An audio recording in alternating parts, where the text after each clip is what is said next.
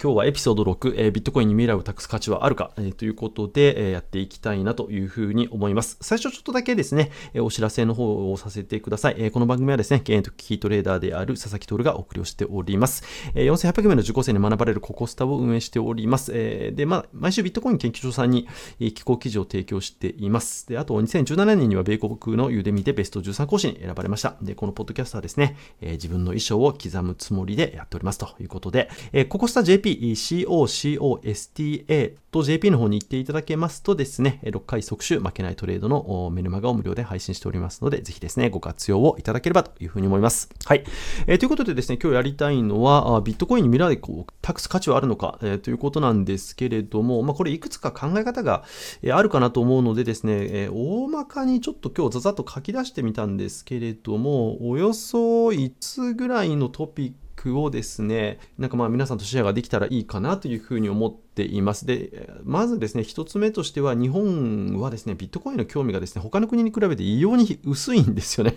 これはどうなのかなとかって思ったりするんですけれども、っていうようなところですね。で、トピック2に関していくと、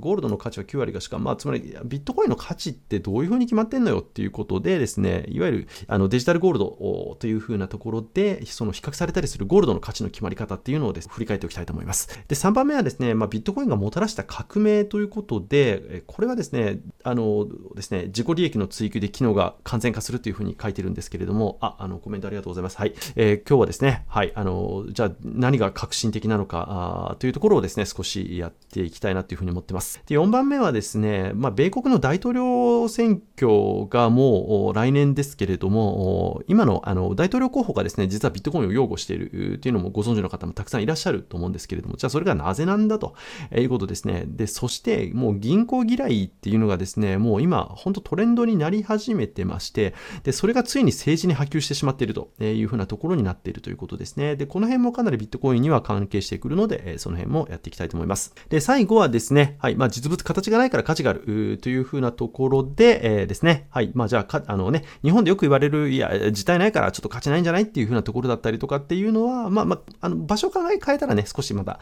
違った見方もできるのかなというふうなところをですね、ちょっと皆さんできればな、なんていういうふうに思っております。はい、えー、ということでですね、まあ、一発目ですね、日本はビットコインの興味が異様に薄いっていうことで、実を言うとですね、先日、ちょっとまあオフラインのあの勉強会というかですね、あの集まりがあってですね、ちょっといろんな、あの、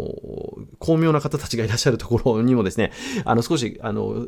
顔を出してみたんですけれども、まあ今の、何ですかね、やっぱり日本の縮図というかですね、えあのその方たちっていうのはクライアント抱えてらっしゃる方たちなんで、まあ、いわゆるあの世の中で言うとですね、かなり、あの、なんてですかね、スペックの高い方たちっていうのが集まっているところだったんですけれども、その方たちが、やっぱり一番興味を持っているのが NFT であったりとかですね、やっぱ Web3 であったりとか IEO、あとステーブルコインっていうところだったんですね。で、ビットコインに関していくと、なんかそんなのあったよね、みたいな感じであったりとか、あとはですね、ビットコインの送金手数料の話が出たときに、あ、すいません、ちなみにそのガス代ってどういうふうに決まるんですか？みたいな、いやいやいや、あのビットコインでガス代って言わないんだけどね、みたいな。いわゆるそういったイーサリアムだったりとか、ベースの NFT だったりとかから、その入られた方たちっていうのがですね、まあ、ほとんど、まあ、その方たちがですね、興味をそこに持ってるってことは、結局日本のですね、実質、そのパワープレイヤーっていうのはですね、もうそこを完全に見てるっていうことになるんだなと。ただ、今こそビットコインが必要になってるタイミングなんだけどななんていうのはね、ちょっと自分なんか思ったりしたので、えー、その辺のですね、興味が薄いっていうようなところを少し見ていきたいんですけれども、ちなみにですね、あの、これ、えー、ウェブで調べたときに、ブローカーチューザー .com っていうところに行って、で、これいろんなね、ランキングがあるんですけれども、これ2022年かな、えー国ごとにそのビットコインに対しての興味度っていうのがどれぐらいあるかっていうのをランキングをつけたところっていうのがありましあってですね、えそれっていうのはまあ決め方っていうのは例えば ATM の数がどれぐらいあったりだったりとか法律がどうであったりとかね、その検索件数だったりとかっていうのをこう総合的に並べてるものなので、まあ、見方はねいろいろあるんでしょうけれども今のところ1番がですねウクライナ。2番目がロシア。3番目が US あのあのいわあの米国ですよね。で4番目がケケニア、5番目がサウスアフリカ、6番目が UK ですから、その、えー、英国ですよね。はい。その次、インド、ナイジェリア、これアフリカの最大人口ですね。もう次、えー、やってくる、あの、最大新興国ですけれども、その次、オーストラリア、えー、その次、シンガポール、ということでですね、まあ、日本は20位の県内には全然入ってませんでしたよ。えー、いうところになったわけなんですね。で、ちょっと感じるのは、日本は、あ、コメントにも書いていただいてますけれども、日本は貨幣価値がね、安定してるから、金やビットコインにあの興味ないんだろうかっていうようなところだったりとか、っていうことで、まあまあ、その通りだと思うんですよね。で、やっぱり、あの、自分が、これなんでなのかなって思ったりするのは、あの、これ、2022年ですけれども、FTX がその破綻をするっていうことになったわけなんですけれども、えー、その時に、結局その FTX ジャパンはですね、その金融庁の監督のもとで分別管理をされていたということで、FTX ジャパンに財産を持ってていた人に関していくと、全額は戻ってきたっていうことがあったわけですね。で、この辺でちょっと、なんていうんですかね、風か、か、あの、風、風向きが変わってきたのかなと、まあ、いろいろクリプトでですね、その非中央集権とかですね、その、あの、政府、F、F なんとか CK みたいな感じで動いてるけど、結局、その中央集権が一番安全じゃねえかみたいなですね、その感覚っていうのが出てきたのかなっていうふうにかん、ちょっとあの感じるところはあったりはしました。で、事実ね、えー、そういうふうに思ってる方が増えてきてるのかもしれないし、そうでないかもしれないし、まあ、あとは単純にですね、やっぱりそのビットコインの価格自体がもう大して動かなくなってきてるっていうところですよね、単純に。以前だったら、まあ、1日でですね、なんか4割上がったり下がったりみたいな、な よくわかんない動きをしてたのがですね、もうなんか1ヶ月で1割動くかどうかみたいなね、そのボラティリティで言ったらなんか原油よりあの低くなっちゃったとかね、まあ、そういったようなところになってきてるので、人がやっぱり離れてきてる可能性も当然ありますし、いろんな可能性はあるかと思うんですけれども、うん、その割にはですね、ただウクライナであるとかロシアであるとか US だったりとかっていうのはビットコインの興味がですね、異様に強いわけで、それに対して日本が弱いっていうことは、やっぱり国の、やっぱり事情先の FTX のこともそうだし、あとはやっぱり、えー、比較的中央集権に馴染みやすいっていうところはですね、国としてはあるのかなっていうふうなことは感じました。やっぱりシューマグニなんでね、その単一民族であり、単一言語であり、その異なるあの人種がね、集まってるっていう風なところでもないんで、その辺は日本の特殊性かなという風なところなんですけれども、ただ、あの、こちらのね、えちょっと番組でちょっとシェアをしておきたいのは、世界の中で見ると、え日本はですね、ビットコインの興味っていうのが異様に薄い側の 国であるというのはですね、事実として知っといていいのかなっていう風には、ちょっとね、思ったりします。で、あとですね、2番目にやってておきたいなというふうに思ったのがですね、そのゴールドの価値なんですけれども、あの、これもね、結構面白くって、人によってはですね あの、ビットコインの価値があるっていうふうに、まあ自分みたいに言ってる人もいればですね、ないって言ってってあのないっていうふうにね、言ってる方もたくさんいらっしゃって、まあ、結局何が正しいかっていうのはね、決めることっていうのはないんですけれども、うん、中にはね、あの、ビットコインの価値が、あこう、ゼロになってくれた方が都合がいい人っていたりするんですよね。これ面白いですよね。うん、これは非常に面白いなと思いました。これはもう、あの、知り合いからつてで聞いた話なんで、えー、もう、なんていうんですかね、あそういう人もいるんだねっていうところなんですけれども、そういう人がですね、いやいや、これ、これこれこうだからビットコインの価値が、あの、ゼロなんて、だよって言うんですけど、その人を説得するのが困っててみたいなね、話をされてたことがあったんで、まあ、いろんな人がいるなと思ったんですけれども、結局じゃあ、ビットコインの価値ってって何なのよっていうことで、えー、裏付けがないじゃん、えー、具体的な計算方法がないじゃん、えー、具体的にこう、なんていうんですかね、えブレイクダウンしていって、その車のね、え製造費みたいに、そのパーツ代がいくら、工賃がいくら、あこの素材料がいくら、え全部で組み立てて、時間、組み立てて、ほら全部が足したからこの金額になるんでしょ？っていう風な、そういったブレイクダウンがないじゃんっていう風なね、コメントだったりとかをもらうこともあったりするんですけれども、まあ、これに関してはですね、まあ、やっぱり、そのね、え、非中央集権的な通貨、あの無国籍通貨のですね、ゴールド、金ですね、はい、金先生をですね、もう話に出すのが一番手っ取り早いのではないかなというふうに思います。あの、これ聞かれてる方もですね、結構、えー、ひょっとしたら知り合いからね、なんかそのビットコイン価値ないんじゃないのとか、まあでも、どうなんですかね、人にあんまりなんか仮想通貨とか暗号通貨の取引してるって言わなくないですか？ね、言ったところで変人扱いされるし、言ったところで、なんでしょう、あの、非国民扱いされるしですね、まあ結局自分もも人とあのビットコインのね、集まりとかになったら話しますけれども、それ以外の場所でビットコインやってるとかって話さないですもんね。話したところでなんか、あの、ななんでしょう、別にどうこうっていうこともないんで、まあまあそんな感じになるのかな。ただまあ、あの、意外とね、えー、そのビットコインに価値があるっていうことに対して理由を求める人たちっていうのも今後出てくる可能性もあるんでね、一応ちょっと自分の見解を言っとくとですね、やっぱりこれ、ゴールドにイメージとしてはやっぱ近いのかなっていうふうにね、思うんですね。で、あの、ゴールドってなんかその価値も、あの、きっちりしたものがあるっていうふうに思われる方もいらっしゃるかと思うんですけれども、あの、ゴールドのついてる価値っていうのは9割が主観ですからね、あれ。1割しかないんですよ、本当ブレイクダウンできるの。これは、結局1年間でゴールドが採掘される量っていうのを計算して、で、それに対して、じゃあ産業用途でですね、具体的にどれぐらい使われてるかっていう計算するとですね、まあまあ、まあ使われてるの1割しかないんですね。産業用途で。例えばスマホの組み立てだったりとか、その回路だったり、えー、っていうところに使われてるのが10%。じゃあ残りの9割どうなってるんだっていうと、その個人があ地金っていうか、バーで保有してたりとか、中央銀行が保有してたりとか、あとはそのネックレスだったりとか、そのジュエリー、宝石だったりとかで保有してるっていう人のが9割なんですよね。で、それって結局、みんながゴールドに価値があると思ってるから、あ保有してるだけであって、それ以外の理由ありますかって言われたら、もう産業用途の1割しかないんですよ。だから別に今ゴールドが、えー、1900ドルでね、その米国でナイメックスで取引されてますけれども、別に190ドルになって、その説明できるところで言ったら190ドル分の価値しかないんですよね。でも1900ドルで取引されてると。もうそれが全てで、結局その、もう言ってしまえば、あみんなが納得してですね、その値段で取引されているその価値の、えー、理由のですね、説明をする必要がないということそのものがですね、実は価値ということなんですね。ということになってくるんで、まあ、ビットコインに関してもですね、あのまあ、もちろん、その、革新的なところっていうことで、あの次話しますけれども、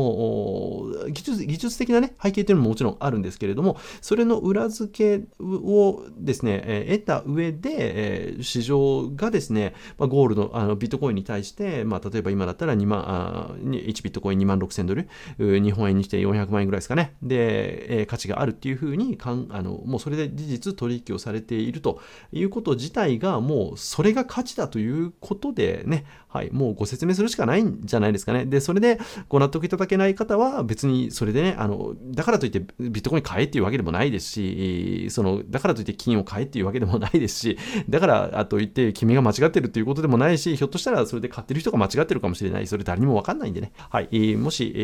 ー、何かそういった話が出た時には、ゴールドの価値は実は9割が主観なんだよ、みたいなね、話をしてやってもいいのかななんて思いました。で、あとですね、まあ、ビットコインがもたらした、その革新的なところっていうかですね、その、一番やっぱりビットコインが世の中を変えたところなんですけれども、これはね、もういろんな方がいろんなお話書かれてますし、あのいろんな解釈があっていいと思います。おおそらくある、あの一つね、えー、ビットコインがあのもたらした革新としては、インターネットの上でですね、そのデジタルの価値の移転をですね、こう不正なくですね、あの行うシステムっていうのをですかね、こう1個のサーバーで管理するっていうことだったりとか、例えば1つの国だったりとかがですね、あの管理することなしに実行できるシステムを作ったっていうことにもう尽きるっていうことですよね。あのインターネットはですね、それまでも普及してましたけれども、ただデータ自体はそのあのコピーしてペーストすればですね、いくらでも複製ができると。えー、どれだけその自分が楽譜だったりとか価値のあるアートワークだったりとかを作ったとしても、ね、そのコピーしてしまえば一瞬でですね、その二重三重のものができてしまうと。で、それは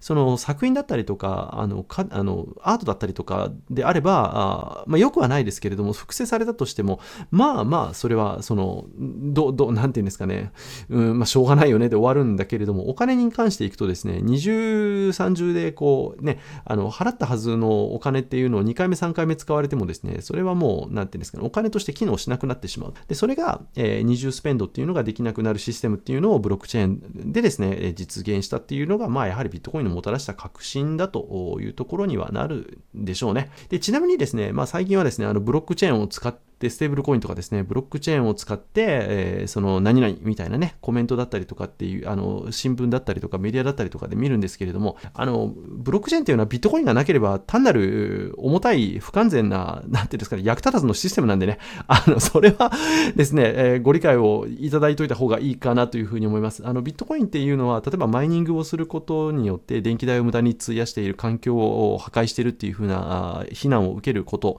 えー、っていうのがありますけれども、結局、その電気を使無駄にあの大量に使って、その分散レッジャー、あのブロックチェーンというですね、その不効率で重たくてお金のかかる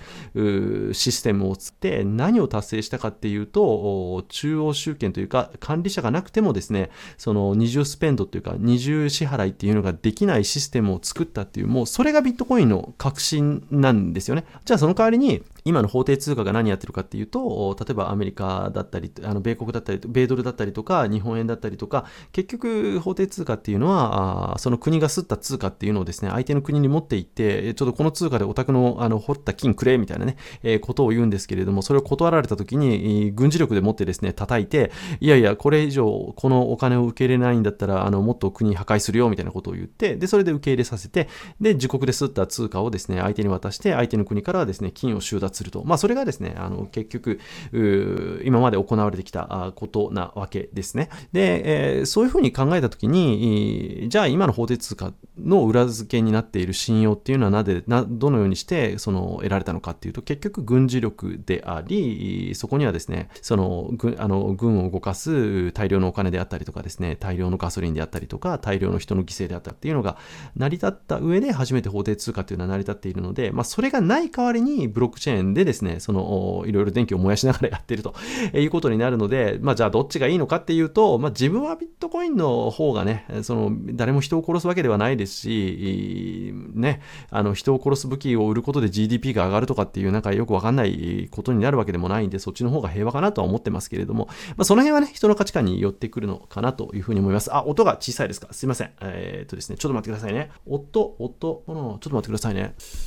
えー、っと、音、ありがとうございます。教えていただいて。こんな感じでどうでしょうか？聞こえるといいんですけれども、ちょっと待ってくださいね。マイクもうちょっと近づけるかな？あ、あ、あ、あ。えー、ありがとうございます。はい。ちょっとですね、少しはっきり音を近づけて喋ってみるようにいたします。はい。もし聞こえづらかったらまた、えー、コメントで教えてください。ありがとうございます。はい。えー、でですね、その、うーんと、どこまで行ったかな？あ、そうそう。で、2、ビットコインがもたらした革命。あ、そう。で、えあのまあ、やっぱり2009年にサトシ・ナカモトがホワイトペーパーをですね、そのサーバーにアップして、で、それでソフトウェア、あのビットコインコアがね、こう走、あの、ま、のソフトウェアとして走り始めて、結局やっぱり、その、一度もダウンしてないんですよね、ビットコインはね。っていうことになるので、その、うん、結局その間に、例えば日本では、あの、M 銀行の ATM がですね、あの、通帳を飲み込んで出さなくなったりとかですね、その、いろんな ATM が止まったったりとか、いろんな会社のサーバーがですね、ハックしてダウンされたりとかっていうようなことになりましたけれども、ビットコインに関していくと、その間一度もですね、止まってないということになるので、まあやっぱりそれなりに、このもう2009年からのですね、えー、うんあの実績っていうのはですね、もうこれは無視できない、ね、価値になっているのではないだろうかなと、個人的にはね、思ったりはします。まあ、あとはですね、やっぱり、あの、制度がうまくできてるんですよね。はい、もう、これは、例えば、その、ビットコインを、例えば1回でも持った人だと、ちょっと、なんていうんですかね、あの、感じられることっていうのはあると思うんですけれども、当然ビットコインをですね、自分が持ってたら、あビットコインの価値をですね、なくすようなことっていうのはしたくなくなるわけですね、人間としては。なので、あの参加者がですね、自分の利益を追求することで、えー、ネットワークの機能がですね、完璧に機能するっていうのはビットコインの強みじゃないかなというふうに思います。まあ、例えばあ、ビットコインでよく言われるのは、マイニングをするのにお金かかりますけれども、そのマイニングをですね、その、えブロックを偽造してね、その自分に有利な取引っていうのをその中にかませて、二重スペンドっていうのをやってっていうふうなことをしようとすると、いわゆるそのハッシュパーの51%というのをですね、こう、あの、投入する必要があると。で、そこにですね、ハッシュパワーの51%っていくらになるかちょっとわかんないですけれども、それだけの電力を使ってですね、大量のお金を使って、ってあのそのハッキングをしたとしてその得た得るブロックを得ることができたとしてでもそのブロックを得ることができて二重スペンドになったって言った瞬間ですねそのビットコインの価値っていうのは激落ちをするわけなんであの誰もそういったことはしないわけですね。だって取ったあのコインが無価値になったら意味ないですからね。結局あの同じように例えばあのビットコインのですね発行枚数2100万枚っていうのが決まっててますけれども、例えばじゃあ、えー、これに関してもですね、まあまあ、要は枚数が増えないから、あのね、えー、法定通貨みたいにあのすろうと思ったらいくらでもすれればあそのインフレ起こっちゃうんですけど、ビットコインの場合はもう発行枚数が決まってるんでデフレ通貨っていうふうにね、はい、言われたりしますけれども、結局そのインフレする法定通貨に対してデフレするビットコインなんで、えビットコイン自体の値段はですね、法定通貨建てで言うと上がるしかないっていうところになるんですけれども、なんでかっていうと発行の上限があるからっていうことですよね。で、発行の上限があるっていうのを、これを変えようとしてもですね、その、例えば、あの、なんていうんですかね、それを許可するソフトウェアっていうのを、その、なんていうんですかね、ソフトウェア、あの、ボランティアで動いてる、あの、コードを書く人がですね、書かないといけないですし、それをですね、受け入れるマイナーさん、マイナーさんがですね、それに対して、そのソフトウェアを走らせるっていうことをあのしてですね、それが、え、大多数にならない限り、そのブロックが承認されませんし、結局ですね、その発行枚数2100万枚をですね、変えようっていうふうなことっていうのをネットワークに参加する、そのマイナーであったりとかですね、え、投資家であったりとか、あとは行動を書く人、みんなが納得をして、え、そっちに向かってアクションを起こさないと、そう、あの変えることができないんですけれども、ただビットコインを持ってる人がですね、ですねビットコインの価値をなくすようなことをするわけがなくてですね、結局そこでですね、ビットコインのシステムはですね、もう完全に回ってしまうと。まあ、ですから、その、参加する人がですね、自分の利益だけを追求していくとですね、あの、完璧に回ってしまうっていうのが、やっぱりビットコインのね、あの、いいところじゃないですかね。あの、法定通貨でね、それぞれ自分の利益を追求する、しようとすると、あと、隠蔽であったりとかですね、粉飾決済であったりとか、あの、隠すことができるんでね、そうなっちゃうんですよね。ただ、ビットコインの場合は隠すことができないんで、えー、自分の利益を追求しようとするとですね、ねあの、機能が完結すると。まあ、この辺がね、えー、あの、革新的なところじゃ、あの、っていう風になったところではないのかなというふうにね、やっぱ思いますね。でですね、あの、あとはまあ、ちょっとね、今、米国の大統領候補が、今これ収録しているの2023年なんですけれども、2024年が、米国のね、こう、大統領選挙になりますけれども、聞かれた方も、あの、いらっしゃるかと思うんですけれども、あの、えっ、ー、とね、ケネディさんっていう候補者の方がいて、えー、その方がですね、そのビットコインをめちゃくちゃ推してるわけですね。で、ビット、あの、要は、米国のですね、大統領の候補者が、えー、ビットコイン推しにする。で、例えば、米ドルのですね、価値の裏付けにビットコインを、ある程度一定の額を積むっていうようなことを提案するみたいなことを言ったりしてるわけなんですけれども、なんかこれを聞くとですね、お、ケネディさん、こう、ビットコインにとったら、あの、こう、救世主じゃんみたいなね、えー、感覚を持ったりする方もいると思うんですけれども、あの、自分は全然そうは思ってなくてですね、結局、あの、今何が起こってるかっていうと、これちょっとですね、2023年のあのシリコンバレー銀行が破綻したところにですね、あの少しあの時間を差し戻して、えー、皆さんとあのちょっと共有しておきたいんですけれども、あのシリコンバレー銀行が破綻した後に、いいですね、その銀行救済をするために、あのバイデン政権が何をやったかっていうと、そのつなぎ資金プログラムっていうのをやって、たわけですね。3月、えー、15日ぐらいですかね。2023年3月15日ぐらいに確か、あそのプログラムっていうのをあのローンチして、で、えー、その銀行で、その、まあ、お金が足りなくなった銀行、つまり今の銀行の問題っていうのは、アメリカの、例えば長期のあの債券をですね、大量に保有している銀行がですね、あの、アメリカの金利がですね、上がる。金利が上がるっていうことは債券の値段が下がるということになるんで、その大量に保有している長期債、あの、長い期間の債券のですね、その金利が上がると、めちゃくちゃ値段が下がるんですよね、長いあの債券の値段っていうのは。で、めちゃくちゃ下がって、めちゃくちゃ損失を出してしまって、したところにですね、そのシリコンバレー銀行でみんながあの取り付け騒ぎみたいになってあの現金を下ろしに来たと。で現金を下ろしに来るんだけれども銀行にはお金がなくなってしまった。じゃあ換金するためにそのめちゃくちゃ価値の下がったですねその、えー、長期債を売ろうとしてもですねあの大損をぶっこいてしまってそのとんでもない赤が出てしまうと。だからとりあえず今そのなんていうんですかねただその長期債っていうのは満期まで持っておけばですねあのなんていうんですかねちゃんとあの米国がお金払ってくれるもんなんで満期まで持てば済むんですけどその前にお金が足りない。だから、えー、あのアメリカの政府の方がですねその救済プログラムっていうのをやって、えー、つなぎ資金っていうのを銀行に貸してでその資金でもってその預金者にですねお金返したら、まあ、銀行潰れなくて済むじゃんみたいなね、えー、ことをですね3月15日からやってたわけなんですけれども、その結果何が起こったかっていうと、あの、バイデンさんの支持率がね、急落したんですよ。で、これバイデンさんにとったら、これはもう晴天の霹靂で、あの、銀行救済するために銀、あの、税金を入れてるわけでもなければ、その銀行救済のために一時的に資金を提供して、その資金からはですね、きっちり5%の金利も取るっていうこともやって、銀行には何かうまい汁を吸わせるっていうことではない形を明確にしてやってったにもかかわらず、支持率が急落して、確かその時ね、あの、こう、僕が見てるサイトで、42%の支持率がね、2週間くらいで37%ぐらいまで下がったんですね。で、これバイデン政権過去にない支持率の低下率で、で、そうなってってくると、もう結局何が言えるかっていうと、その政治的にというか、あの、もう銀行救済の義の字を出した瞬間、もう支持率がですね、もう、あの、こう、床を突き抜けて、もうとにかく、愕然と減ってしまうという、もう、あの、危険球になってしまったんですね。っていうのも、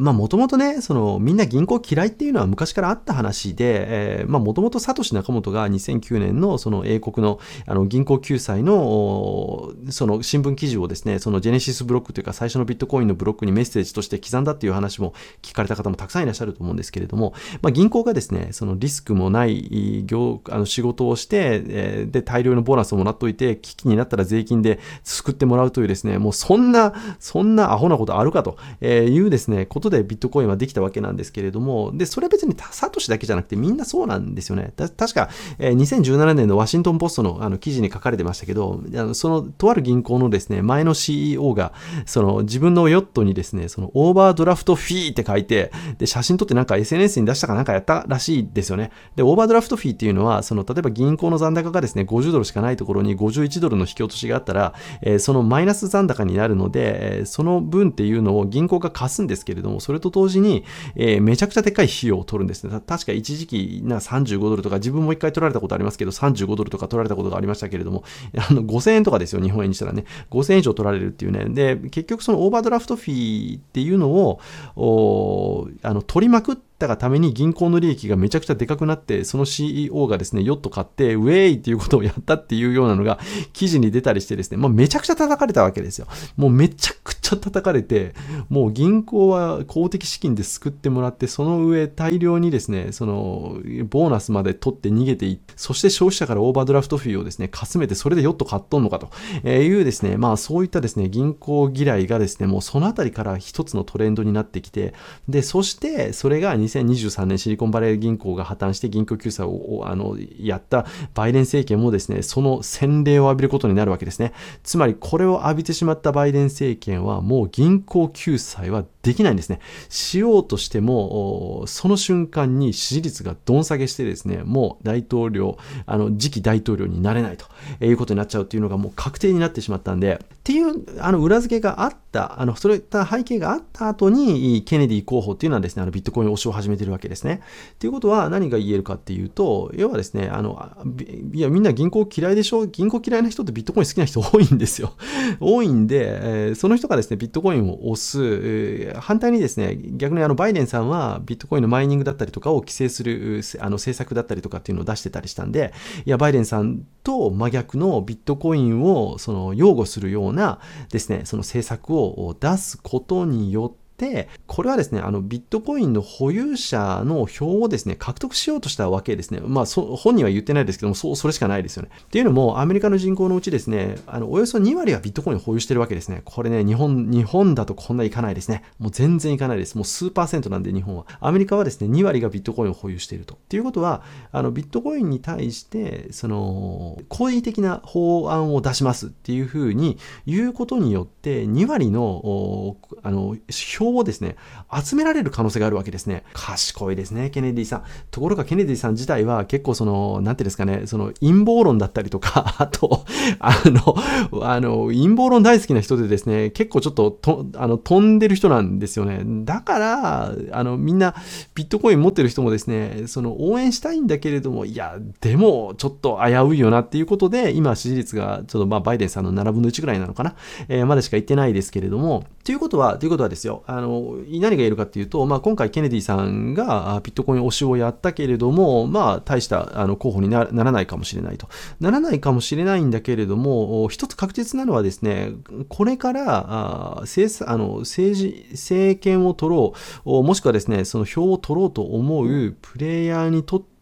えー、ビットコインに対してのその好意的な法案を出すっていう、これは明らかなモチベーションというかですね、インセンティブができたってことなんですね。な、だって人口の2割ですよ。人口の2割がビットコインの保有者、しかも持っている人たちの年齢は若いですから。で、例えば、あ同じですね、票を、もう70歳ぐらいの人のですね、票を、あの、1000票持っている人と、20歳ぐらいの人の票を1000票持っている人、同じ1000票じゃんと思いますけど、これ全然違いますからね。あの、70歳歳の人は残り10年ぐらいしかないですけれども、20歳の人はここから60年ありますんで、その60年間その1000票っていうのを毎年選挙で獲得できるっていうふうに考えたときに、あの、生涯獲得票数で考えたら若い人の票の方が絶対価値があるんですよ。っていうふうに考えたときに、若い人がビットコインの保有をどんどん増やしていって、その人たちに対してビットコインの、あこう、あの、好意的な政策を出すっていうことは、将来の票の田んぼをですね、こう獲得することに直結するわけですよ。っていうことは何が起こるかっていうと、今後もおそらくは、そのビットットコインに対しての、その、え、好意的な法案っていうのを出す候補者っていうのがどんどん出てくる、来ざるを得ないと。当然出てきますよね。だって票、それで票取れるんですから。っていう風になってきてるんで、で、その背景にあるのが、もうみんな銀行嫌いってことなわけですよ。もう銀行嫌いな人はビットコイン持ってますから。ね。あの、っていうことになってくるんで、うんですから、まあ今後ですね、そのアメリカの方での法案っていうのは、どんどんビットコインに対して、えー、その有利になっていくっていうことは確実にはなってくる、えー、自分は思ってています。まあ、逆に例えば他の仮想通貨ですよね。その NFT であったりとか、あそのなんとかトークンであったりとかな、なんとかコインみたいなやつっていうのは、あ逆に、その、なんていうんですかね、運営がいて、えー、好きにコントロールできるっていうことになると、米国がですね、その自らの軍事力と大量のお金と、えー、大量の歴史とですね、時間と政治力でもって、その、えー、得てきたですね、あの、米ドルの通貨発行益というのを横からかすめて奪うような、あの、形になってしまうので、ビットコイン以外の通貨に対しては、本気で潰しに行くっていうのは十分あると思います。ただ、ビットコインっていうのは、あの誰にも作ることができないですし、誰にもコントロールすることが、あごめんなさいね、できない通貨ですから、あそれはですね、今、あの米国も SEC がね、そのビットコインは証券じゃないっていうふうにあの明確に認めてますけれども、なんでそういうふうにあの認めるかって言ったら、米国もコントロールできないけど、他のどの国もコントロールできないから、あのえ認めるわけですね。はい。っていうことになるので、まあ、今後、米国のですね、政治でもですね、ビットコインに対して、え、好意的な話っていうのはどんどん出てくるでしょうし、さらに銀行嫌いのトレンドっていうのはもう確実な方向性としてですね、もうあの 出てますんで、はい、もうこれも政治に波及してくるということになるので、え、この辺はですね、もうあの、かなりファンダメンタルとしては強くなってきてるなというふうには感じるところですね。で、えー、というようなところでですね、あと最後、実物形がないから価値があるっていうことなんですけど、まあこれはね、その、よもうビットコイン持ってる人とかだとそんなに違和感ないっていうふうに感じる方もいらっしゃるかもしれませんし、まあただ年代によってはね、例えば、えー、土地だったりとか、金だったら現物があるっていうね、あの価値があるんだけれども、ビットコイン別にそのプライベート金持ってる人がその価値を持ってるっていうふうなね、言われ方しますけれども、じゃあそれがネット上でなんていうんですかね、他の人に持ってかれない保証もないというふうな考えを持ってる人もいらっしゃると思いますし、そうなるとですね、自分で握ってですね、現物、他の人が取ろうとしてもですね、その自分で現物を守ってですね、あの、これは譲らないみたいなことをして守ることができないというふうな、あの、不安をね、感じる方もいらっしゃると思うんですよね。でも、これはね、あの、どこに住んでるか次第ですね。あの、通貨の価値だったりとか、資産の価値っていうのは、もう住んでる場所で、あの、変わってくるのがね、ビットコインのいい例かなというふうに思います。。あの、えー、冒頭でね、そのコメントで日本は通貨価値が安定してるから、興味ないんだろうかっていうふうなね、コメントいただいたあの方いらっしゃいますけれども、まあ、全くその通りでですね、あの、日本治安がいいですし、あの、国がですね、このある日突然自分家にやってきてですね、ドアノックしてですね、その暴力でもってですね、あの、縛り上げてですね、財産持ってったりとかしないわけですよね。もう、あの、もちろんね、あの、税金が高い、医療費が高い、保険が高いっていうのはもちろんありますけれども、ただそれは一応決まったルールの上でやってると。ある日突然暴力でですね、全てを収奪するということを、えー、日本はするわけではないですから。あ、日本はですね、非常に治安がいいですし、安定していると。いうふうなところでいくと、ですよ、行くと、例えば、じゃあ土地っていうふうなことを考えたときに、日本で土地を持ってます。そうすると、土地を持ってるっていうことを法務省に、あの、法務局に登記をします。えー、登記をすることで、その国が、その自分の土地の所有権っていうのを保証してくれています。だから実態があります。はい、素晴らしいですよねっていう話で、それはね、じあの、日本だから成り立つ話なんですよね。で、これが例えば、ある時、日本がですよ、まあ、まあ、まあ、日本はないと思いますけど、あの、極端な話、例えば、あね、ねあの国の政権っていうのを軍部がですね、そのクーデターでもって乗っ取りました。どっかで聞いた話ですよね。えー、乗っ取って自分たちのやりたいルールっていうので法律を書き換えました。書き換えた後に、軍部がでのあの上層部がですね、欲しいところの土地を持っているオーナーの台帳っていうのを見つけてきてですね、えー、それを接収すると。接収するのがなんか不都合があったら法律を変えてですね、そのなんか国家安全なんとかみたいなことを言ってですね、そこの場所をあの没収してしまうというふうなことにならないとは言えないわけですよね。あ、あ、あ、あみさんありがとうございます。はい、愛しありがとうございます。こちらこそコメントありがとうございます。なので、まあ、日本みたいに安全でですね、まあ、国が安定していればですね、例えば土地であったりとかっていうのにも当然価値がありますし、例えばあの金のバー、ゴールドのバーとかをね、えー、例えば日本で言ったらキロバー、今、消費税入れて1000万ちょっと切るぐらいまで下がったのかな。まあ1000万だとしましょう。1キロのバーっていうのを1000万で持ってますというふうに言ったときに、日本だったらいいですよね。その安全、えー、金のバー持ってても命狙われることないかもしれませんけれども、じゃあこれがですね、そのアフリカの最大の人口を持ってるですね、ナイジェリアだったらどうなのかっていう話で、これ外務省に行ったらですね、ナイジェリアの地域のこれ3分の1ぐらいは確か一番治安が悪くて、あの、行っちゃ絶対ダメですよっていうエリアに入っててるぐらいで、で、えー、結局そういったところは命も当然狙われるっていうのが普通でしょうし、ごめんなさい、自分はナイジェリア行ったことがないんで、あの、なえー、外務省のあのデータだけで話してますけれども、となると、例えば自分のあの手元に1000万の財産があった時に、それをですね、何らかの形に変えて、その国を脱出しないといけないっていうふうになった時に、じゃあ金に変えましょう。ゴールドの1キロのバーに変え、え形がありますから、これ安全ですと、えいうふうなところでですね、その変えた1キロのバーっていうのを自分のですね、カバンの中に入れて移動を始めましたと。まあ、どうなるかって言ったら、検問が出てきてですね、金属探知機みたいなのでですね、お前なんか持ってねえかとかってこうやられてですね、ピーとかなったら、あの、カバン開けられて、中からキロバーが出てきてどうするかって言ったら、もう即、即奪われますよね。間違いなく。即奪われちゃいます。っていうことになるんで、まあ別に金奪われるだけだったらいいですよ。下手な抵抗しようものならもうあのパーンって撃たれて終わりみたいなね、えー、ことになってしまうということになるんで、つまり、あの、形があるだったりとか、あその土地がある、形状があることだから価値があるっていうのは、これは日本だから通じる価値観であって、えー、その保障する国がなくなれば、あ実はそれは価値ではなくなるっていうことなわけですね。で、ただ、ただ日本はね、あの日本に住んでて安全な場所でですね、あの自分もこの日本はあの大好きですから、四季もあって飯もうまいし、あのいろんなサービスも安いしね、えー、綺麗ですし、水もうまいと。というふうなところでいくと、まあ、やっぱりそこがですね、その国がなくなるっていう前提では僕たちはやっぱり考えられないわけですね。考えられないですけれども、まあそうならないと思いますけれども、あの世界中にはですね、日本のように安定したばかりの国ばかりではなくて、えー、命がですね、いつ狙われるかわからない国から、あいつ財産を収奪されるかわからないと、いう国も実はたくさんあるということで、まあ、2013年ぐらいにね、あのキプロスショックっていうのがあって、確かその時、あの自分、その時ビットコインやってなかったんですけど、えー、確かなんか、その、ビットコインの値段が10何ドルかからか90ドルぐらいまで一気に上がったとか、なんかそんな話、あ、違う、90ドルから200何ドルまで上がったのかな。ごめんなさい、ちょっとうろ覚えなんですけれども、なんで起こったかって言ったら、その、あの、キプロス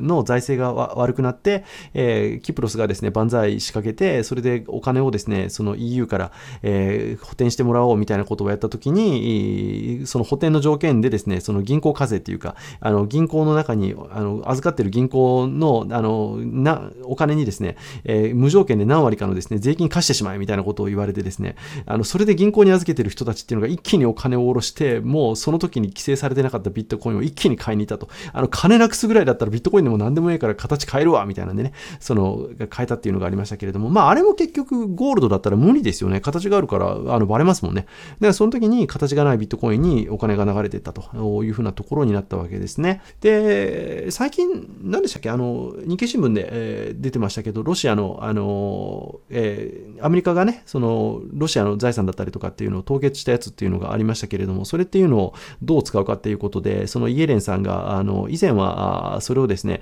ウクライナの復興に使うっていうことに反対したんだけれども、今回は意外と柔軟な姿勢を見せてたみたいなことっていうの記事が出てたんですけど、恐ろしくないですか？だって、あの、お金だと思った米ドルっていうのを、お金だと信じて、えー、その、あの、ロシアはですね、米ドルを使っていたんですけれども、それを預けてた、あの、口座をですね、あの、いきなり凍結されて、そのドルっていうのを国の反対のウクライナにあの渡されるっていうですね、もう、あの、お金でも何でもなくてですね、それも軍票じゃないかっていう風なところなんですけれども、あの、結局、そういうふうに、その、キプロスで一般の人が、あですね、株りそうになった銀行課税、えー、と同じことが今国に対して行われてるってことですよね。それがロシアに対して行われているということになります。で、まあ、ロシアがやってることが正しいか悪いかっていうのは、これはどあのどのような見方をするかで、え、当然変わってくるということになるわけですけれども、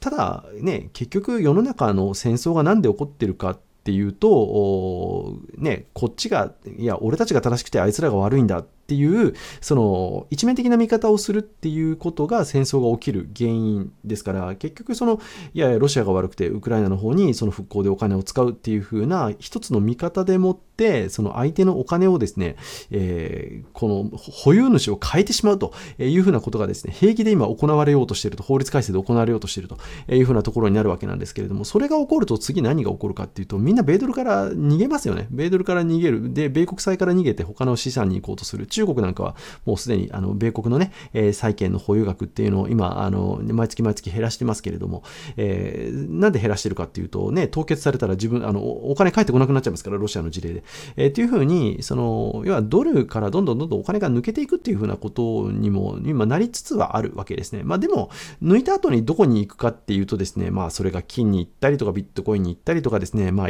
他の通貨に行ったりとかするんですけれども、まあまあ今ビットコインにはそんなには行ってないですよね。結果的にはね。言ってないんですけれども、ちょっとやっぱり、あの、今後ね、えー、何が起こるか分かりませんけれども、その法定通貨の方に何か、問題が起こるっていう風になった時に、一気にですね、その自分の持ってる富っていうのを何か別のものに変えないといけないっていう風なのが、あの、ことが起こった時に、じゃあ何の対象があるのかっていうと、まあ、ゴールドだったりとかっていうのは一つの選択肢になり、なりますよね。アメリカのなんかコストコで今売られてるらしいですけれども、すぐ売り切れになるらしいですけどね、ゴールドバーが、ゴールドのチップみたいなのが。で、もう一つの選択肢はやっぱりビットコインになると。で、それは住んでる人の場所が安全であれば、ゴールドっていうのはあるでしょうけれども、あの危ない場所になってくると、もう形があること自体がね、あの取られるということになるんで、そうなってくると、無形資産のビットコインをね、選ばざるを得ないでしょうし、まあ、あとは大量のお金持ってる人になってくると、1000万ぐらいだったらね、1000万、2000万ぐらいだったら、あの、ゴールドに変えても1キロ、2キロだから持て、持てますけれども、だからそれが100倍とかに100億円とかになったら、え、いくらになるんで、100億円とかになったらこれどうなるんですかね。1000万、1億、10億、100億、あの、もう1トンぐらいのゴールドを持たないといけないんで、軽トラでもですね、あの、なんかまあタイヤパンクしかねない、重量になってくるんで、そうなるとですね、持ち運びできないですよね。逃げるわけにいかないっていう風になってくるんで、結局、ゴールドにもですね、そのポータビリティには実は限界があると。えビットコインにはないという風なところになってくるんで、まあ、起こること次第によってはビットコインにね、お金が流れ込んでくるっていうのも、まあ、なくはないかなという風なところでね、まあ、あんまり考えたくはないですけれども、そういったね、えこともあるかもしれませんし、ないかもしれない。ただ一つ言えるのは、あね、そのの実物や形がないから価値がないっていうのは、あのもう日本の限られた、場所での考えであって、え、そうではない地域っていうのも世の中には多々ある。え、で、そのゴールドであったりとかビットコインのように無国籍な通貨に関していくと、世界的にどっちの方が多いのかなというふうに考える必要があるよねと。まあそんなようなことをね、はい、ちょっと思ったりしましたんで、え、ちょっとですね、配信をしてみました。はい、えー、ということでですね、すいません、なんかベラベラと喋ってしまったんですけれども、いろいろコメントありがとうございました。はい、えー、そうですよね、えー、ビットコインと NFT が同じものとして語られるのが悲しいと。えー、ビットコインは貴金属に一番近いのにということでね、まあ NFT はどっちかっていうと、その、なんてですかね、トレ、あの、トレカみたいな感じですよね。あの、ビックリマンカードだったりとか、あと、なんかその、えー、スーパーマリオのソフトウェアの、あの、最初の任天堂が出したやつ、パッケージ開けてないやつがアメリカの、何でしたっけ、オークションで、えー、日本円にして7000万ぐらいで落札されたみたいなのがありましたけれども、まあそういう、なんか、なんていうんですかね、コレクティブル、コレクティブルですよね。はい。っていうところだと NFT の用途っていうのも出てくるんでしょうけれども、まあだからお金っていうのではちょっとないですよね。そのコレコレクションというか、あその希少価値のあるものっていう風なね、えー、ところにはなっていくのかなというようなところでしょうね。はい。えー、というようなところですね。はい。まあまあ、ただまあちょっと NFT に関していくと自分もそこまで詳しいわけではないんで、またね、違った見方もあるかもしれません。えー、ということでですね、ちょっと今日はライブ配信で、お送りをするということをしてみました。ということで今日ちょっとね、振り返っておくと、まず最初に、えー、ですね、日本はビットコインの興味が異様に薄いと、えー、ランキングでいくとですね、20位圏外に出てしまってますよというようなところっていうのをちょっとやりました。でその次にね、あのじゃあビットコインの価値ってどうやって決まってんのっていうふうなところでいくと、いやいや、実はゴールドの価値に関しても9割が主観で決まってますよと いうような話。で、あと、ものその次にですね、ビットコインがもたらした革新は何だったか、あ自分の利益のね、追求することで機能が完全化するとというふうなところをやりました。で、あとは米あの米国の大統領選ですね。はい、もう銀行嫌いが完全にもうトレンドに今、世の中になっちゃってますね。それが政治に波及し始めて、えビットコイン推しの候補者っていうのが、まあ、今後もどんどん出てくるだろうというようなことを書きました。よって法案としてはですね、米国ではよりビットコインにフレンドリーなものっていうのが今後も出て、あの、来やすい環境にはなってきているというようなところをね、ちょっとお話をいたしました。はい。で、最後はですね、実物形がないから価値があるというようなところを、まあ、住んでる場所によって変わるよねというふうなところですね。安全な場所だったら実物形がある方が価値があるというふうになりますけれども、そうじゃない場所であればですね、形があるとですね、いきなり危険資産になってしまうと いうようなところでですね、ビットコインのような無形資産が必要とされるっていうふうなところ、世界の枠で考えると、そういったね、ところもあるんだよね、みたいなところを、はい、ちょっとやってみました。えー、ということで、なんかもし、あの、ご質問、ごご質問？ご質問？ごなんか、なんか、あの、あれば、あ今、パパッといただいたら、あですね、えー、ご回答できるところで、えー、はやっていこうと思います。はい。まあまあ、コメント入れといていただいたらね、はい、また、あの、次回の、えー、ポッドキャストだったりとかで、えー、取り上げてやらせていただこうと思いますので、また、あの、この動画終わった後にでもですね、えコメントだったりとか入れておいていただけましたら、はい、えー、ご質問ありましたら入れておいてください。あの、次回のポッドキャストで取り上げようと思います。え、最後になります。あの、この番組は、ここさんの提供でお送りいたしました、COCOSTA.jp では無料で6回即種、負けないトレードのメルマガを配信をしております。え、お金の価値だったりとかをね、もうちょっと考えてみたいなっていう風な方にお勧めの内容になっておりますので、ぜひご活用いただければというふうに思います。はい、ということで本日はですねですね、エピソード6、ビットコインに未来価値をたくさんあるのか、ということで、お送りをいたしました。